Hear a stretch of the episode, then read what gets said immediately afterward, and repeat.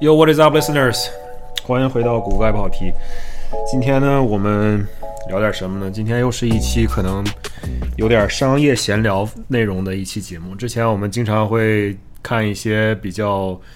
呃具有实时性的、有一些新闻性的话题，尤其是跟汽车行业的一些企业有关的话题，进行一些呃聊天儿。聊过特斯拉呀，也聊过卡瓦纳呀，也聊过保时捷呀。最近呢，发现有一个车企好像进入了一些困难，不能说车企吧，车企可能是大范围的讲，但是它的一个品牌，它的一下旗下的一个子公司好像进入了一些困难。这个品牌呢，就是想说的是英菲尼迪 （Infinity），它不仅在美国市场现在销量一年不如一年，过去的几年当中好像都是双位数字的这个下降数字，呃，销量下降的这么一个趋势。在中国呢，好像也是很夸张的，掉的很厉害，但是呢坚持不走啊，一直说中国是它一个主打市场。那么它本身是在美国起家的，九十年代，它在二十一世纪初的时候呢，有那么几年还是挺厉害的。说实话，在至少在美国范围之内吧，它的有一段时间的产品还是蛮受欢迎的，也挺销量也挺不错的。但是后来呢，大家也知道，二零零八年、二零零九年金融危机发生了，这个事情呢也不能完全怪它。但是呢，走到今天这个田地，从金融危机之后，其实所有的车企，包括整个经济环境，都是经历了一超过十年的一个稳定增长期。像我们做房地产的，过去这十年也是享受了相当多的这种，呃，经济上的这种顺风吧。现在，如果你过去这十年都没把一个车的品牌做好，那说明你这个东西做的是真不行。你想要做好的话，也很难了。但是英菲尼迪为什么把这个牌子就做砸了呢？它是怎么样从一个还挺受欢迎，有一个相当独特的、相当它受众人群其实也相当的忠诚的这么一个品牌，现在怎么就变成一年销量可能在中国也就几千台，在美国呢？现在一年销量好像过去一年也就卖出了大概四万台左右，呃，甚至感觉都不是一个其他的豪华品牌车能够塞牙缝的一个数字啊，跟它的竞品相比，简直就是天壤之别。别人家都是什么都有，它就是什么也卖不出去。今天我们就简单分析一下这个车企和这个品牌走到今天这个田这步田地的一些原因吧。啊，我说是商业闲谈，毕竟我们也不是汽车行业的专业分析师嘛，我们其实就闲聊。想到什么呢，就给大家分析分析。不知道说的有没有道理？如果大家觉得你们对这个车企有一定看法呢，也欢迎在节目下面留言，然后我们一起探讨。那废话少说。先进入这个节目正题。那开始之前呢，其实我我觉得刚刚说废话少说，那我再说两句废话，不好意思。其实我想说的是，为什么我们要关注一个车企它做不下去了呢？或者是它品牌感觉要失败了呢？我觉得一个基本的原理是这样的：一个汽车的行业，包括一个汽车的市场当中的一些品牌，我觉得是个性化和多样化越多呢，越多的竞争，越多的这种百花齐放，其实对于我们消费者来说呢，应该是更有利的。而且对于我从一个纯粹的汽车爱好者的角度来讲呢，也是有更多的东西可以看、可以选择、可以去玩儿，那也是一个好的现象。产品多样性一定一旦降低了之后呢，其实很难再把它呃搞回去，因为大家也知道嘛，就所谓天下大事，合久必分，分久必合。现在呢，就出现了一个这种新势力造车、新能源造车。疯狂抢占市场，而且他们呢获得了很多这种大型的机构投资，所以他们的钱呢现在来说相对来说是比较丰富的。而传统车企呢，所谓的这种 legacy automaker 呢，就进入到了一个很困难的一个交叉路口。他要不然就彻底放弃自己的原有的一些策略，然后一头扎进这种新能源策略里面。比如说通用啊，比如说福特，他们都承诺了将来会一头扎进这个新能源里面，在未来的十几二十年当中。大力发展新能源汽车，到二零三几年甚至更早啊，就会把自己的所有的产品线变成全电动或者全新能源产品，或者至少是有这种插混能力的产品。那么相反来说呢，日本的这些汽车品牌，包括像德国的一些汽车品牌，他们呢？执行的策略可能是要稍微保守一些的，他们并不想要一头扎进这个 EV 的这个大潮当中，也会对自己一些传统的一些车型，尤其是比较大的 IP 吧，像是保时捷911啊，像是日本丰田的一些普锐斯啊什么的，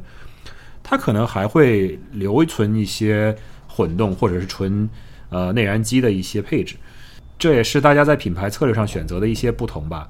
呃，可以说没有对与错，呃。像我刚才说的，越是这种百家争鸣，越是这种大家的思路不同的时候，我觉得汽车市场上的一些产品花样呢才更有趣一些。这也是为什么我会关注说英菲尼迪这个品牌它现在做不下去了这个根本原因。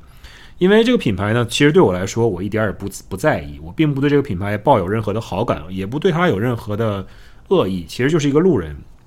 那么，作作为一个路人来讲，为什么关心这个品牌做不下去呢？其实主要是想要一方面，我们可以从一个商业的角度做一个案例来分析；另一方面呢，我觉得是真心希望能够多存在一个品牌，提供一些呃差异化的产品。然后说到这儿呢，其实就说到了英菲尼迪做不下去的最重要的一个原因。它现在的产品呢，是它最主要的问题。它最主要的问题，产品具体来说是什么呢？就是它的产品老化非常非常的严重。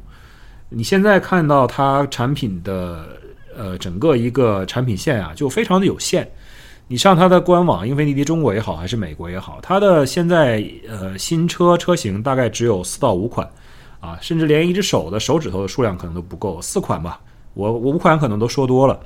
目前来看可能就是呃两款 SUV 加两款轿车，或者是三款 SUV 加两款轿车，这跟其他的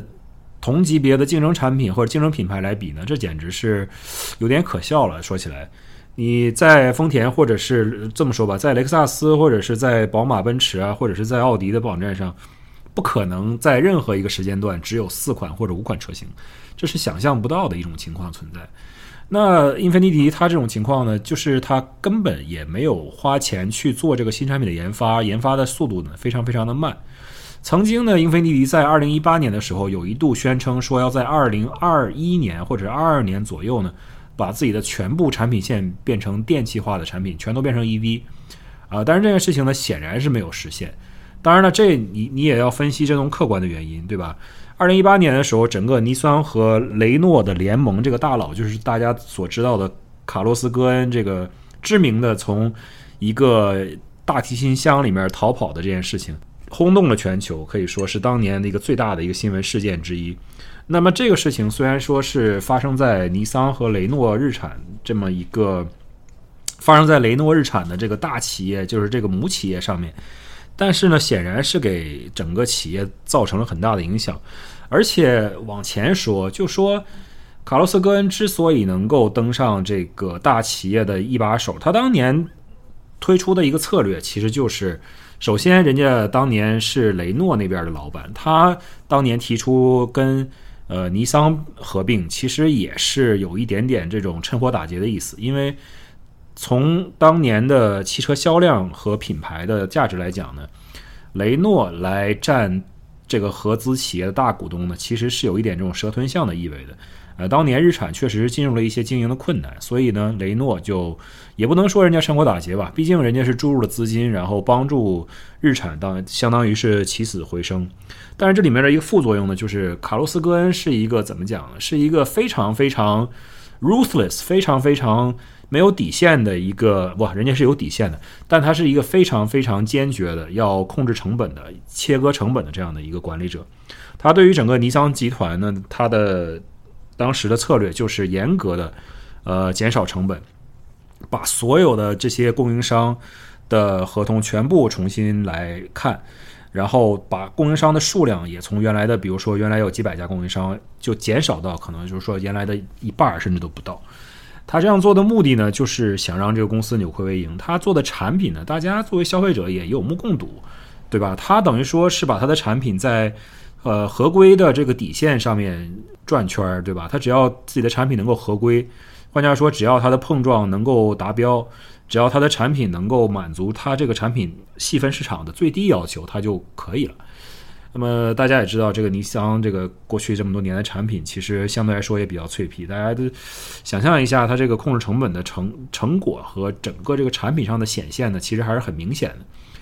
我们并不是说它这个东西好与不好吧，从一个商业的角度来讲，它这种策略是一个正确的策略。对于当年的日产来说，那么现在它呢被抓了，然后它彻底被。整个集团给除掉了，整个他当年的一些党羽或者叫所谓的当时的一些同僚和当时同时共事的很多人呢，也都离开了。呃，他这件事情呢，一方面我觉得是完完整整的改变了公司的策略，相当于结束了它一个所引领的时代。但是另一方面呢，我觉得很大一个程度上是给这公司造成了很大的动荡，它的员工啊，内部的领导层就更换的非常之快。这个不管是从上级上面的这个尼桑日产这边来说，还是说英菲尼迪这个子品牌来说，呃，过去呢，这个领导层都像这个走马灯一样，每年都要换，甚至一年还能换两次，有的时候。全球范围内是这样，北美是这样，在中国也是这样。它一方面呢没有钱去做这个研发，产品老化的很严重。你比如说你现在做到一辆。这么说吧，如果你十年之前坐到一辆英菲尼的呃新车里面，你可能觉得这个车其实还挺好的。我们十年之前就是二零一三年了，你可能觉得这个车哎外观造型其实也还不错，就是看起来呢就是工工整整的，而且呃虽然说有一点圆润的感觉吧，但是看起来多少还是挺肌肉感的，也挺运动的，呃不会说是一种丑，或者说就说它没有任何的这种 offensive 的一些设计吧。而而且二二零一三年就是过去十十年以前往前看呢，它的车的配置呢还算比较良心，对吧？那个年代呢，大家显然也不强调什么主动驾驶，也不强调什么自动驾驶，很多时候呢，大家配的东西呢都是一些比较现在来看是一些比较初级的这种科技产品，所以那个时候呢，配这些科技成产品的成本相相对来说也不算太贵。当然，当时呢，英菲尼迪为了就是抢占市场嘛，它的这个。给的东西还是给的挺全的，这也是为什么美从北美的销售量来看呢？英菲尼迪在二零一六年、二零一七年左右呢，是达到了一个顶峰，当时一年在美国可以卖出十五万辆汽车左右，这是最多的一年。但是呢，随后就一直在下降，现在可能就一年四万多辆。刚刚说的产品老化是一方面的原因，另一方面呢，我觉得它真的是。就说到底还是钱的问题吧。我觉得一方面人家没没钱去做研发，另一方面可能也是没钱去做一些市场营销和推广。它的品牌建设呢，包括整个对于它品牌形象和它品牌的这种 community 社区的这种建设呢，概念都做得非常的简单，也没有任何的创意。呃，它是在过去二十年当中呢，应该说建立了一个不错的品牌的拥趸，有一个很细小的一些。呃，追捧它这个品牌的人，呃，有很多人都是觉得，二零零三年左右，英菲尼迪推出的这个 G 系列轿跑车，包括轿车，是一个很诚恳的，是一个很运动的，也是一个当时觉得是非常怎么说呢，性价比很高的一个产品。它其实是什么呢？就是当年那一代的尼桑的三五零 Z，也就是一款两门的运动型轿跑车，后驱前置。带有尼桑公司这个标志性的这个 BQ 发动机，当年这一套东西其实还算不错啊。虽然说这个车的这个油耗其实并不低，但是至少人家动力呢也不低。当年这个英菲尼迪的 G 系列轿车其实就是在三七零、三五零 Z 平台上面搭建的一个轿车版本。当然了，这个轿车有四门版本，也有两门版本。尤其这个两门版本，这个后驱当年。其实还有手动挡啊，这个手动挡轿跑车的感觉还是挺不错的，而且我还当时还坐过一辆。说实话，二零零九年我在美国留学的时候，我还就机缘巧合坐过别人这辆车，当时觉得还挺新潮的，而且还真的感觉不错。人家这个发动机的声音听起来也不错，排气管也给装了一个很运动的排气管，所以整个车的 package 给你的感觉其实是可以的。也正因为是这一代这个 G 系列的产品呢，其实当时确实打造了一些很忠实的用户啊。他们很多小小年轻，尤其是这些美国的，我们说一些政治不正确的话吧，尤其是一些黑人小年轻，他们特别喜欢这辆车，因为这辆车本身呢也不会特别贵，而且呢它动力又相对来说比较足，操控呢也可以，而且内饰呢相对来说是一个比较豪华的内饰。再加上排气的声音又好听，而且呢，这个车你可以给它很多这种后场的一些配件改件，把它进行一些调整和改装，那么它能够激发出更多的潜能。嗯，在美国呢，你会听说有这么样一些，呃，怎么说呢，在驾驶哈，在驾驶语境当中有一些这种所谓的亚文化吧。呃，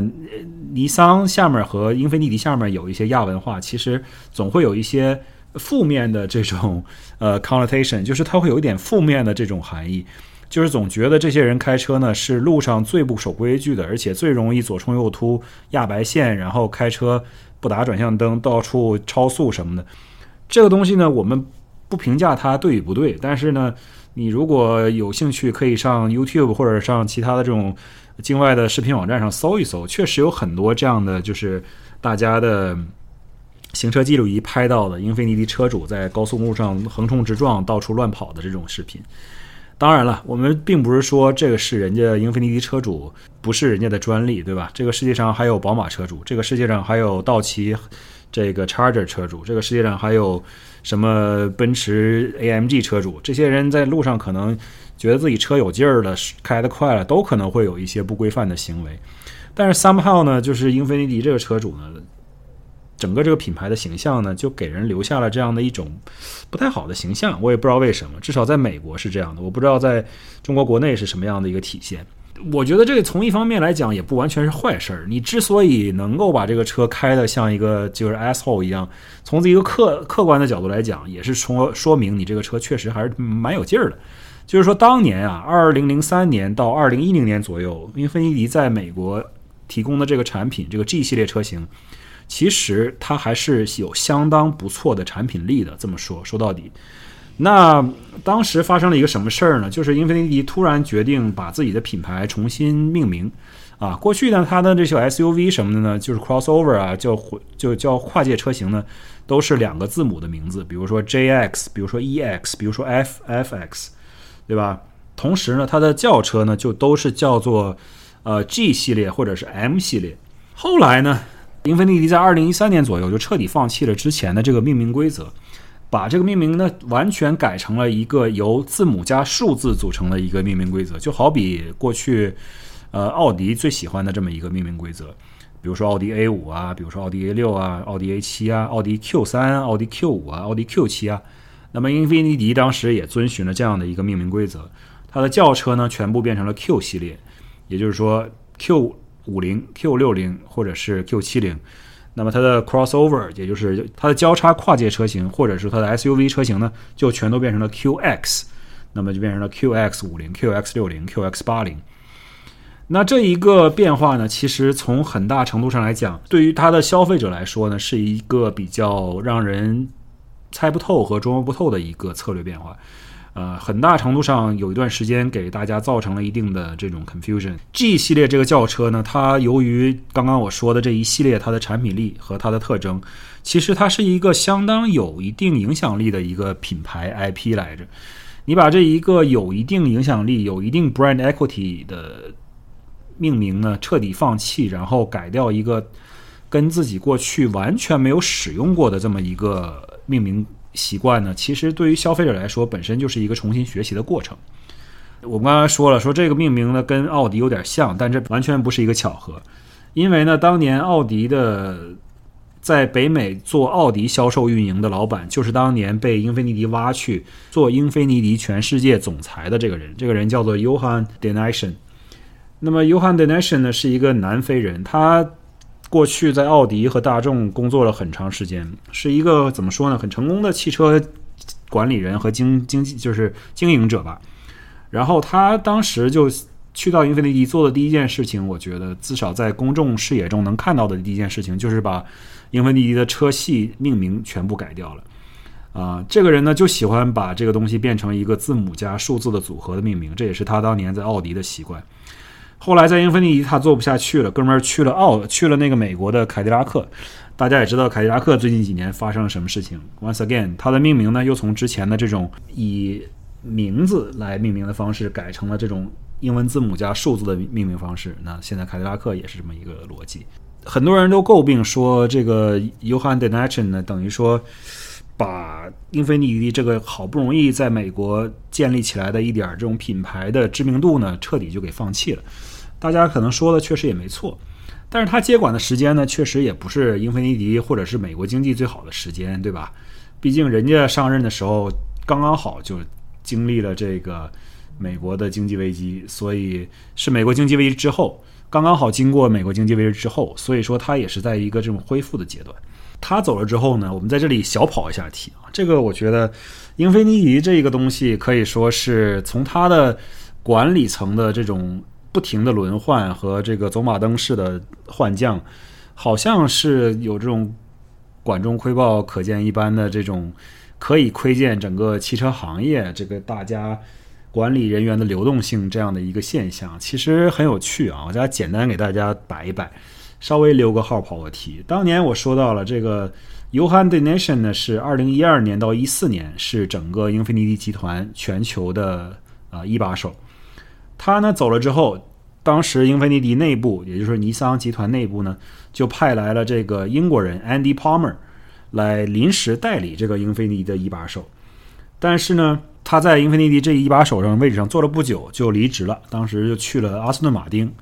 啊，去阿斯顿马丁当人家的老板。但是在二零二一年的时候，这哥们儿就被阿斯顿马丁给炒掉了，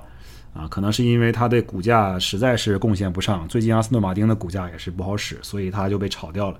现在呢，他最新的工作是给一家印度汽车制造呃公交车的公司去当人家的 CEO。那么安迪帕默被炒掉之后呢，在二零一四年，当时就由一位从宝马挖过来的。职业经理人来担任这个英菲尼迪全球的一把手，这个人叫做 Roland Kruger。Roland Kruger 呢，在二零一四年接手之后，也没有干特别久啊，但是呢，相对来说还算不错了。从二零一四年干到了二零一九年之后呢，他的职业发展也发生了一个挺有意思的转折。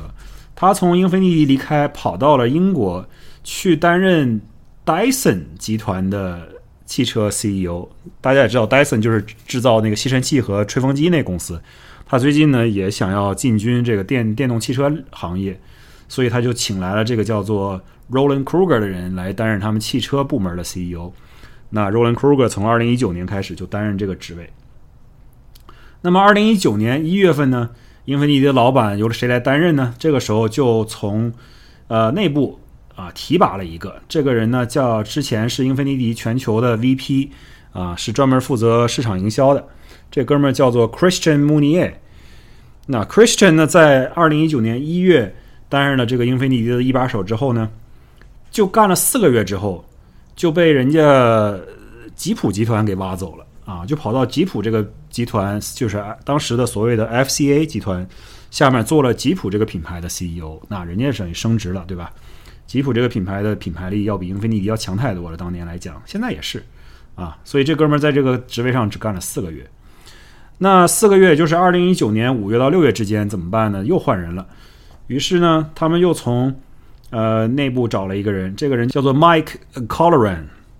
Mike Colleran 也是一个应该是尼桑内部的一个元老了。他在这个时候接手临危受命，等于说临时就把他弄来。啊，担任一下这个英菲尼迪全球的 CEO，他从二零一九年接任到了二零二零年，到了二零二零年呢，现在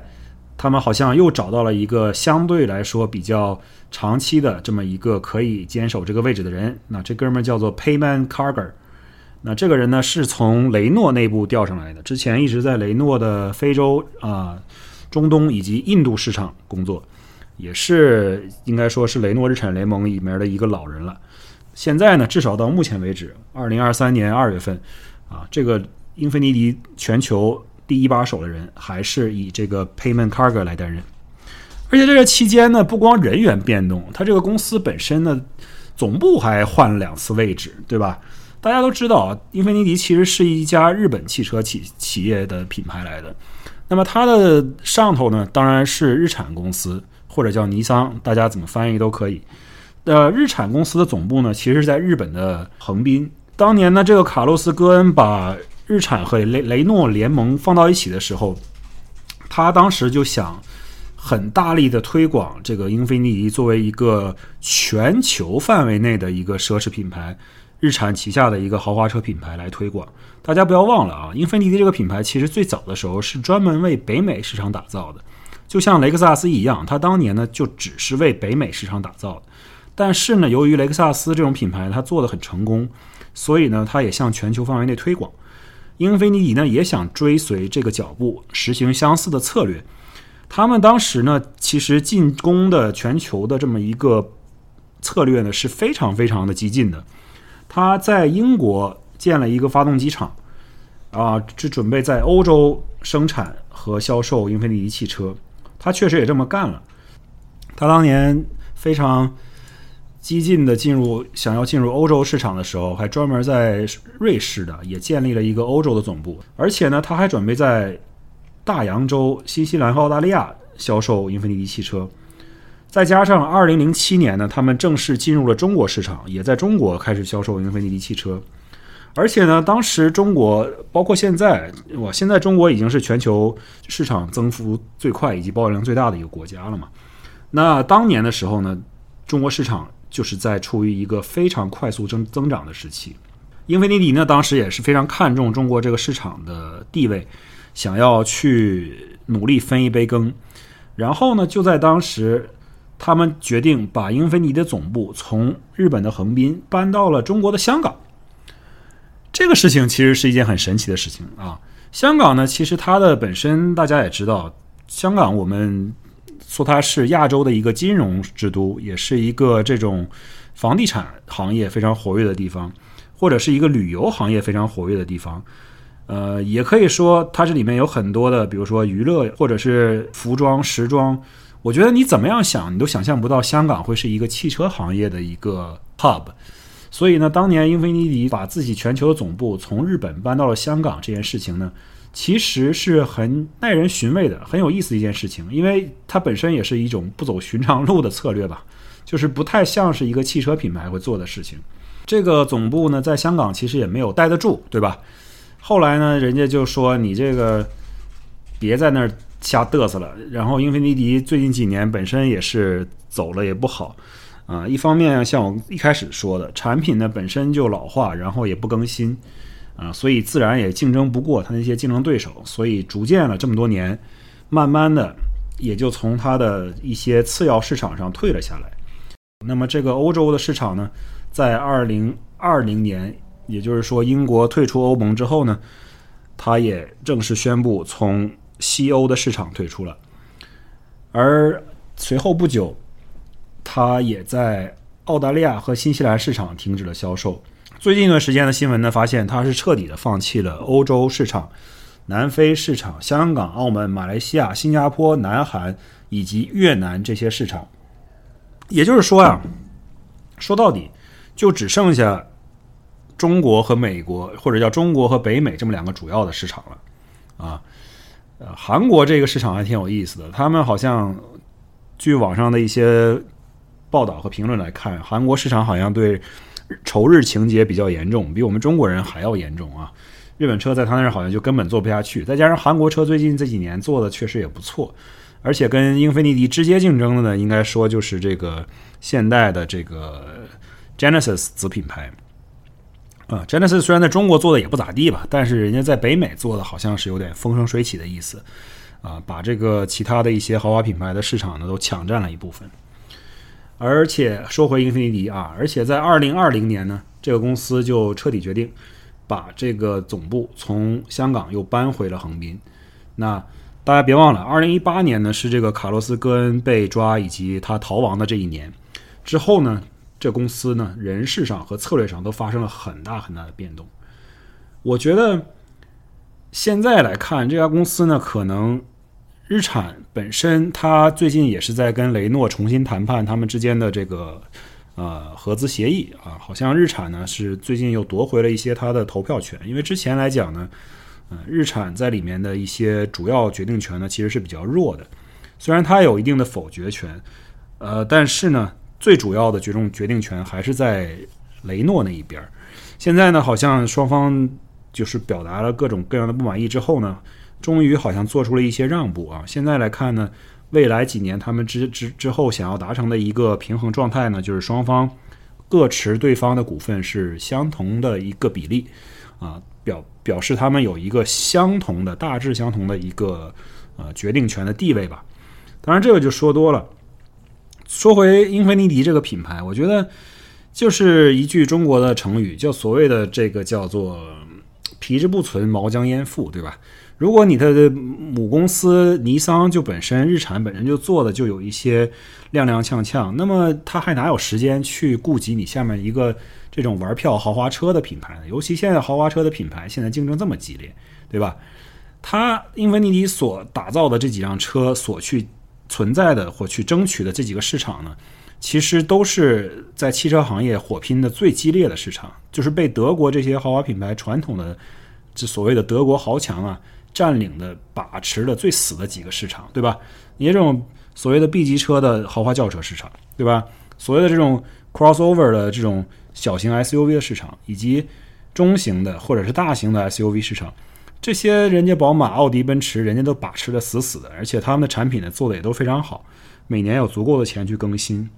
啊。就连现在美国的一些品牌啊，他做的这个相应的产品，其实都已经竞争市场上。产就是市场上占领的市场份额呀，都比英菲尼迪要强了。再加上日本的这些同僚，呃，尤其是 Lexus，在美国呢，竞争力要比它强不知多少倍。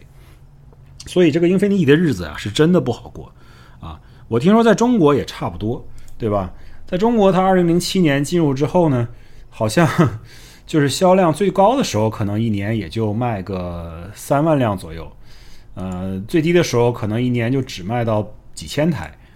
而且呢，英菲尼迪中国呢也是这个换帅的速度比某些明星换男女朋友的速度还快啊！二零一三年呢，华晨宝马高级营销副总裁，这个叫做戴雷出任了英菲尼迪中国事业部总经理啊，只干了一年多。二零一五年戴雷就走了，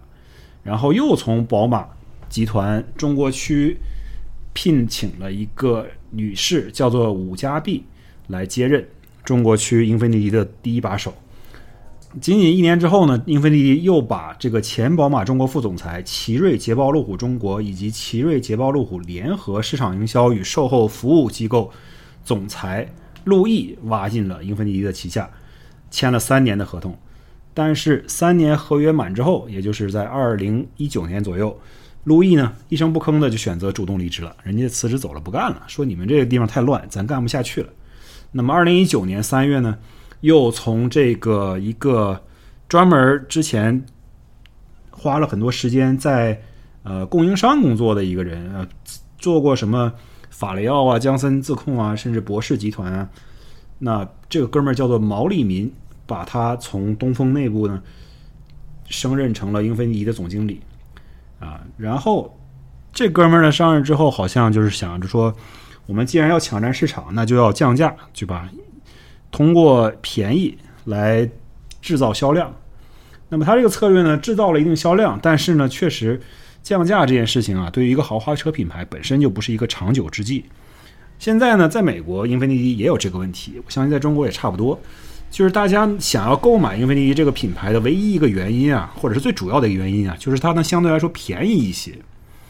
那么，如果一个豪华车品牌大家购买你的原因是因为你便宜，那么就说明你这个品牌真的是有很大的麻烦了。二零二二年呢，呃，这个东风汽车宣布，这个英菲尼迪这样做是不行了。我们不能老是靠降价来争取这个市场，我们不能老是自己割肉，然后来这个换取一时的这种所谓的销量和所谓的成功。于是呢。他们把整个这个英菲尼迪品牌就给降级了，就是不再有一个独立的公司了，而是纳入了东风日产的管理体系，成为了人家一个事业部。所以从此以后呢，变成了人家东风日产旗下的一个品牌啊，与这个日产和东风启辰呢平起平坐了。这八年之内呢，中国英菲尼迪呢也换了五次这个一把手，其实呢跟美国的情况和包括它在全球范围之内的情况呢是类似的。这也是我们从一个旁观者的角度能看出，他们这个公司内部呢，最近几年管理层确实出现很多问题，再加上你从上到下的这种人事变动，确实也给人家造成了很大的这种动荡。那么，在没有一个恒定的和稳定的这种管理层来领导你这个企业发展的时候呢，你这个事情真的是不太容易做成。其实现在很多行业的内部的人分析，包括一些媒体人的分析，都不太看好这个品牌的存续能力。也就是说呢，现在如果你调查一一众的汽车媒体人，或者是汽车行业内部的人士，或者是你干脆去街上调查汽车消费者，我觉得大概率事件你得到的一个结论就是，大家可能通通通的都会认为，英菲尼迪这个品牌啊，它存活下去的机会并不大了。未来十年左右的时间，我觉得英菲尼迪应该可能就不能够继续。生存在他想要生存的市场上了，这个品牌甚至可能就从这个地球上彻底消失了。这可能是一件怎么说呢，有点遗憾的事情。如果我们非要说这个品牌还有没有救呢？其实我们不妨可以就简单分析一下。大家都知道啊，上学的时候我们都学过这个所谓的一些商业上的一些基本的分析模型，关于怎么去评断一个产品它的一些竞争力啊，包括。呃，它所面临的一些市场上各种各样的外力和竞争的一些压力来说，应该怎么样去分析这些事情？比如说，我们现在就给英菲尼迪这个品牌做一个 SWOT analysis。大家都知道这个 SWOT 分析怎么做，让我们来看一看这个品牌到底呢有没有机会去通过自己的一些优势吧，扬长避短，然后寻找一些未来的机遇，看看能不能继续活下去。我觉得他现在已经面临到一个生存死亡的问题。那么讲接下来的话题之前呢，让我们先休息一下，马上回来。今天呢，想利用休息的时间呢，跟大家简单的扯一扯最近刚刚上映的这个 Jeremy Clarkson 在亚马逊 Prime TV 上面的一个节目啊，叫做《Clarkson's Farm》第二季。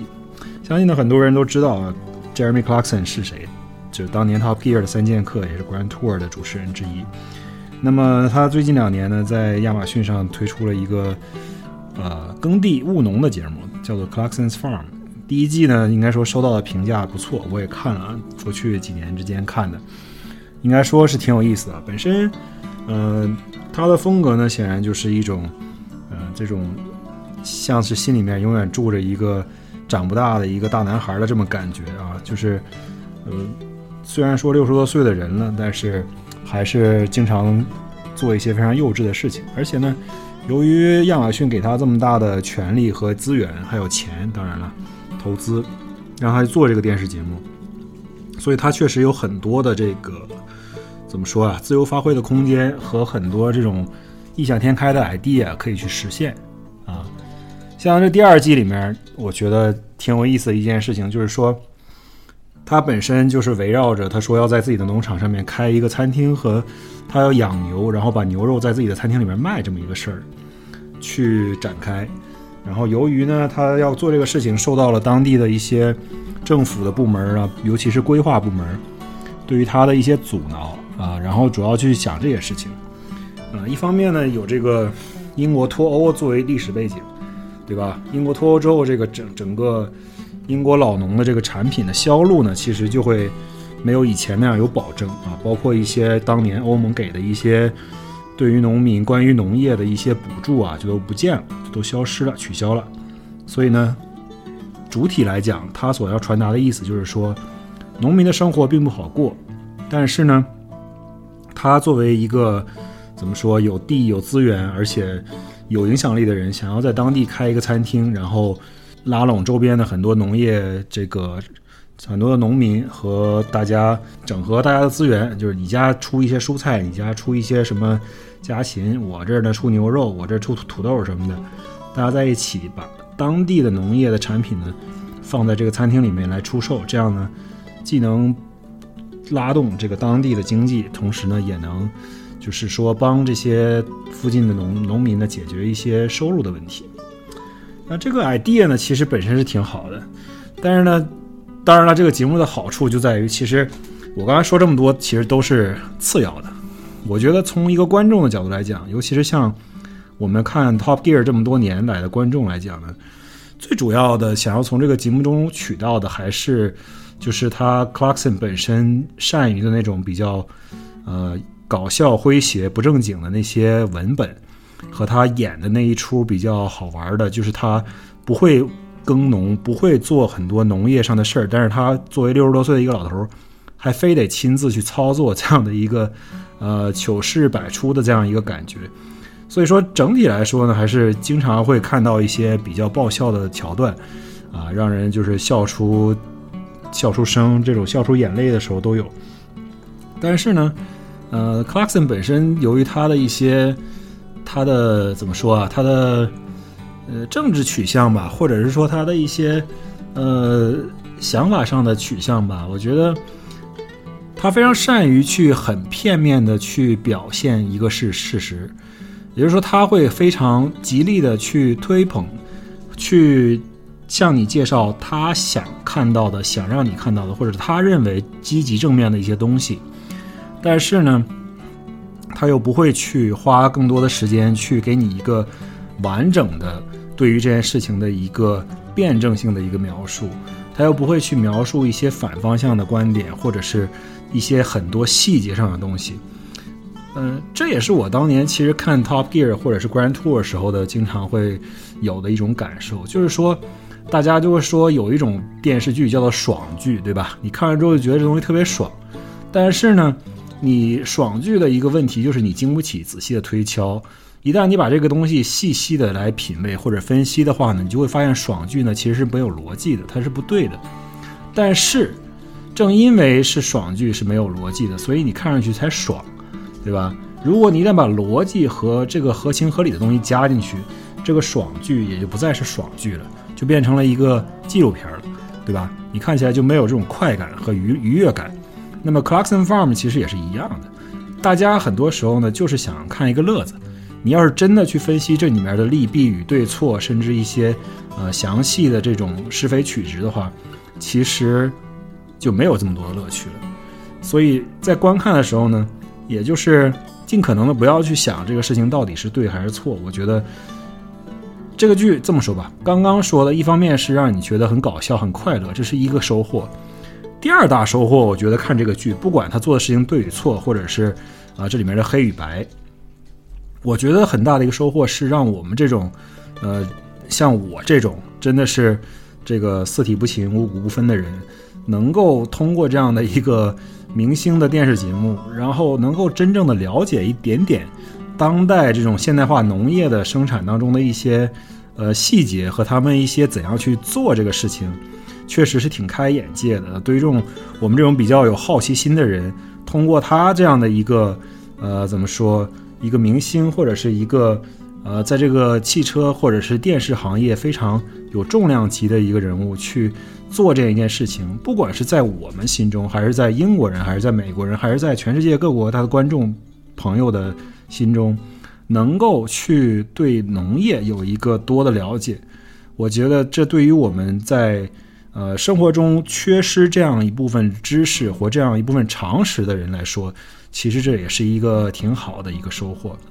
总之，这个节目呢，我是推荐的，希望大家有空去看一看。啊，就这样，我们现在回到我们原本节目当中去。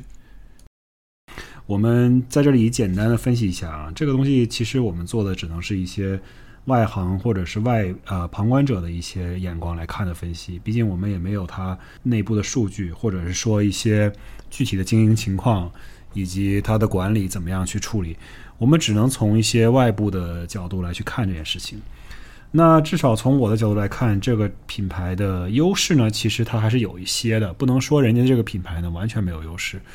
呃，只不过呢，相对竞争产品来说呢，它优势并不是特别明显。但是作为传统的这种所谓的日本车的一些优势，它还是在的。比如说它的性价比很高，相对于一些德系车，它的一些价钱来说呢，它的怎么说呢？给大家带来的 value 还是要好一些的。而且像大家都知道的，这个品牌呢本身，呃，相对来说产品的质量呢是比较可靠的，呃，使用起来呢相对来说也比较放心一些。呃，另一方面呢，它其实。作为一个所谓的豪华品牌呢，其实这些最基本的豪华品牌的属性呢，它还都在，包括什么舒适性啊，一些内装上的一些选材上的高级感呢，其实它都是在线的啊，不能说它是完全不在线。至于这个把这些优质的材料组合在一起设计如何能够不老土，如何能够给人一种前卫的感觉，这是另一码事了。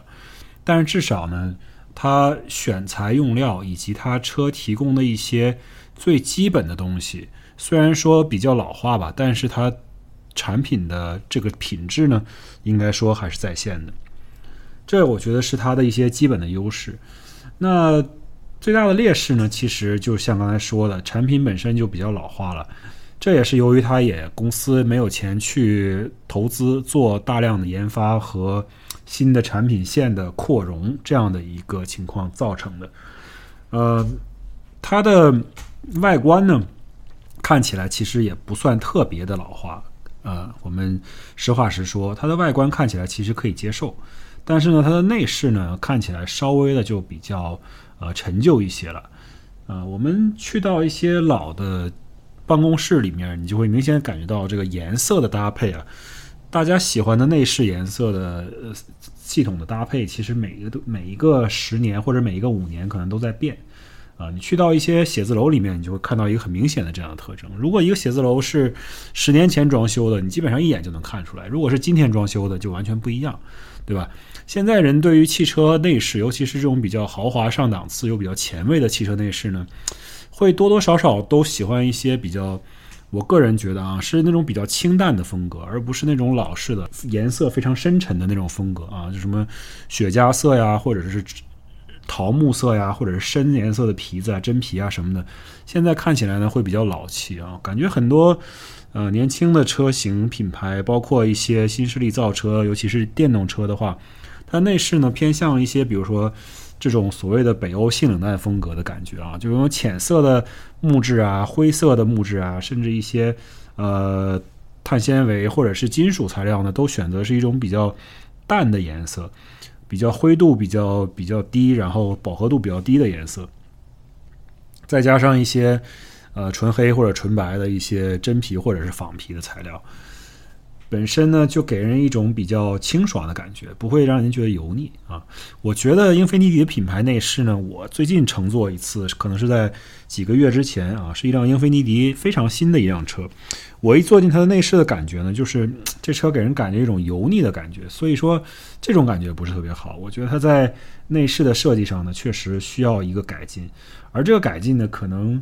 并不需要花太大的价钱，甚至呢，它改进一下呢，有可能帮它节省成本。在长远的角度来看，但是呢，此时此刻来看，这确实是一个它比较大的劣势，就是它的内部啊，感觉有点油腻啊。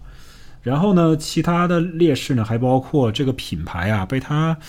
这么来回改完之后呢，换了名字，换了汽车命名规则之后呢，它的品牌的影响力越来越差了，本身的 brand equity 呢也比较孱弱。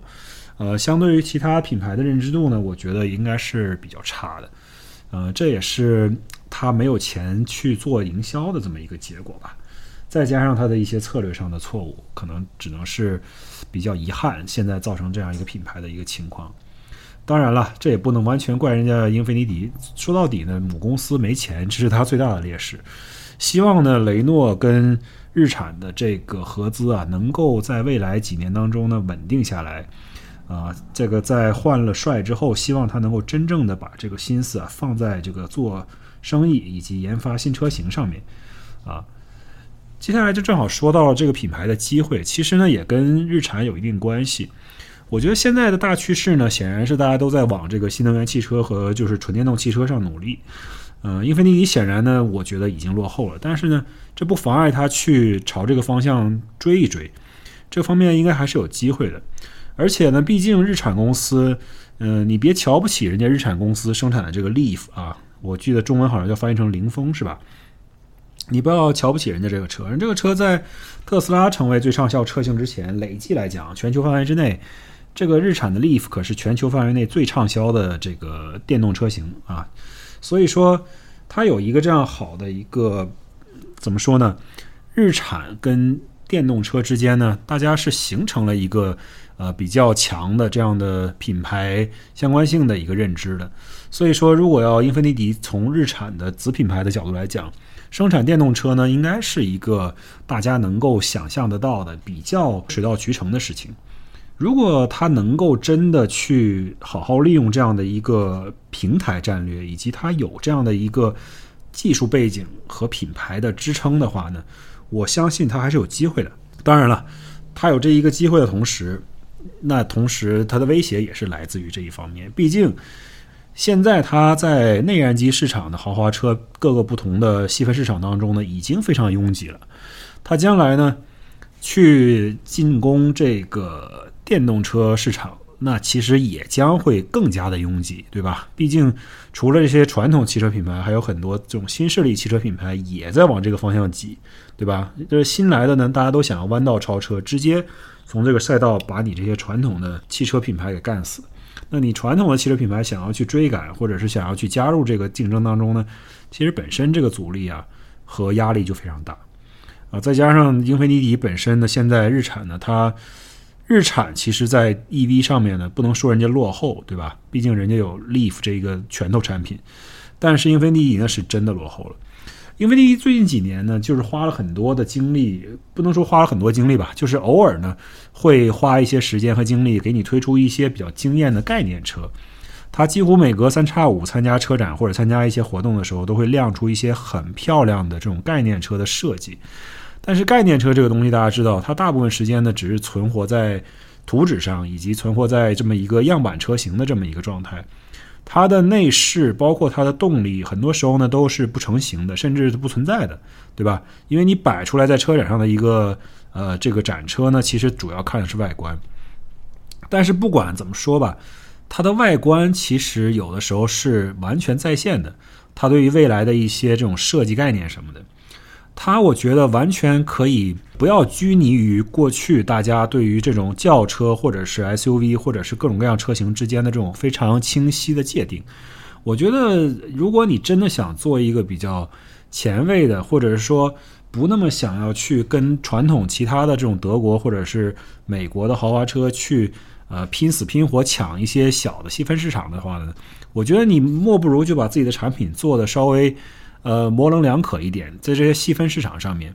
我觉得一方面德国人的做法它无可厚非，对吧？它的产品不断细化，就是比如说你 A 一、A 二、A 三、A 四、A 五、A 六、A 七、A 八，恨不得每一个细分市场上的轿车，每一个尺寸的轿车我都要占领，这是一种策略。当然，另一种策略就是像特斯拉这种，我就只占占领两个重要市场，一个是大轿子，一个是这种普通的家轿。所谓的一个是 B 级车，一个是这种所谓的 C 级车或者是什么样的。那 SUV 也是，我就只有两个产品，一个是这种豪华的三排的，一种就是中型的这种呃所谓的跨界车型，一个是走量的，一个是比较高端一点的。这样的产品线呢，其实已经足够了。而且你说这个 Model Y 这个车型，我们就拿它举例子。你把它规定为 SUV 产品，我其实第一个就不同意。我觉得这个根本就不是一个 SUV，它呢其实就像我在很早以前的节目当中说的，它就是一个四不像，对吧？你说的像轿车，它也不像；你说的像 SUV 呢，它也不像。它就是介于各种各样的车型之间。但是呢，从一个使用的角度，从一个实用的角度。它的造型、它的空间设计，包括它的动力配置，包括它的一些材料选择，包括它一些功能性上的东西、科技上的东西，它不需要有一个很明确的细分的 segment 的这么一个定义，但是呢，它能够在实用上满足它的车主的各种各样的需求，这已经足够了，对吧？你看，最近那个贾会计又把他自己的那个车又搬回到中国去，说做什么实验，说打算今年把这个车量产，对吧？你看他那个车，你也就发现，其实如果这个车推出这个新的一个品牌啊，推出一个拳头产品，这一个产品它的车型呢，不见得就是非得拘泥于某一个细分市场，它不见得说像 Lucid，比如说我一出来的第一款车型就是一个豪华轿车。我觉得这种概念呢，其实稍微有一点点落后。我觉得你大可以推出一款像假会计这种四不像车型，但是同时可以满足很多不同的细分市场。如果你有这个资源去做不同的细分市场，当然可以，但是前提条件就是你现在英菲尼迪可能没有那么大的资源、那么大的财力去攻坚每一个小的细分市场，尤其当每一个细分市场都有很多很多的。强有力的竞争对手在占领的时候，你莫不如打一些差异化的牌，做一些让别人想不到的东西，把你的一些概念车那种比较出格的，甚至比较出位的一些产品，真的把它做出来，让大家觉得眼前一亮，对吧？这样的话，你多多少少，我觉得你至少能够赢得一些这种创意上的分数。然后你在实用上、实用性上面呢，千万不要打折扣，一定要在实用性上面怎么说，走在别人的前面。这样的话呢，你说不定还有一线生机，对吧？这是我的一点愚见，啊，说的完全不一定对，也不知道这个到底有没有道理。我们说了这么多呢，觉得说它有机会，但是我觉得大概率啊，超过呃百分之五十的概率，我觉得未来十年当中，英菲尼迪这个品牌应该就不复存在了啊。如果这个日产呢，它跟那个雷诺的这个合资关系呢，能够走得更像稳定一些，然后他们俩呢能够推出一些可以共享平台的一些这种说比较有普遍适用价值的一些产品呢，能够救这个英菲尼迪一把呢，我觉得那可能还能坚持一段时间啊。最我觉得其实最最主要的是现在这个年代，你最最主要的就是你一定要把你的东西做出一个能够让人喜欢的理由，对吧？你如果产品太过于平庸，太过于这个平均水平，那你就很难找到人家一个理由让人去喜欢你。你不能永远说你是豪华车当中折扣最多的或者最便宜的，这样的话呢，你这个名声呢只会越来越差。而且呢，我觉得适当的要做一些所谓的 Halo Car，在英语里面有一种概念叫做 Halo Car，就是一个品牌啊，它会推出一些这种非常烧钱的研发，非常。呃，特殊的一些产品，非常小众的、不量产的、非常极限的一些东西，比如说雷克萨斯当年做的这个 LFA，对吧？它这个 V 十发动机的超跑，这辆车它卖了四十多万美金一辆，就算是这样，它还是亏钱。但是呢，这个东西多少能够把这个品牌给竖起来，就是说我有这个能力去做这件事情。像像什么美国的这些品牌也是一样的，你。雪佛兰虽然是一个很大众平凡的品牌，但是人家能做出来这种高端的科尔维特。现在最新款的科尔维特 Z06 基本上是被所有媒体一致认为，在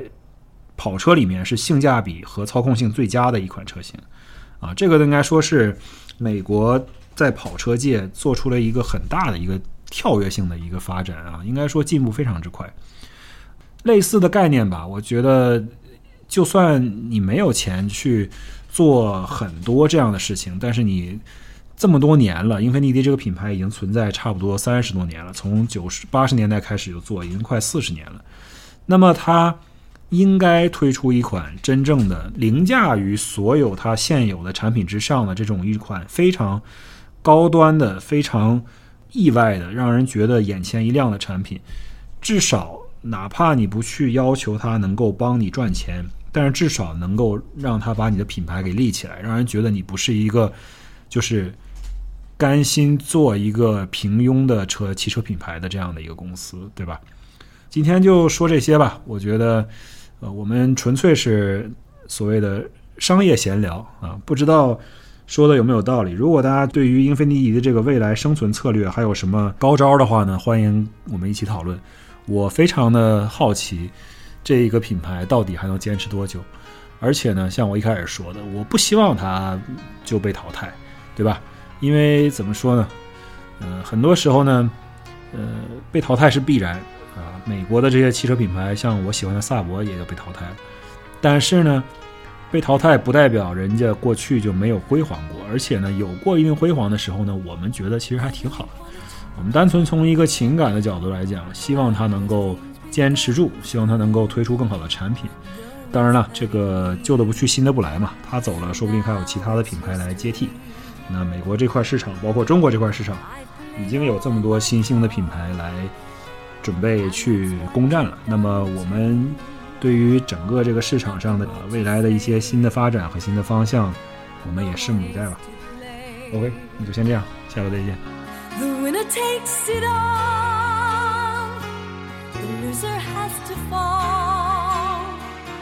beside the victory. That's her destiny. I was in your arms, thinking I belonged there. I figured it made sense,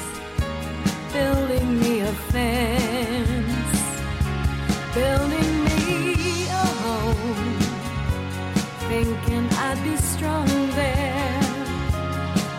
was a fool.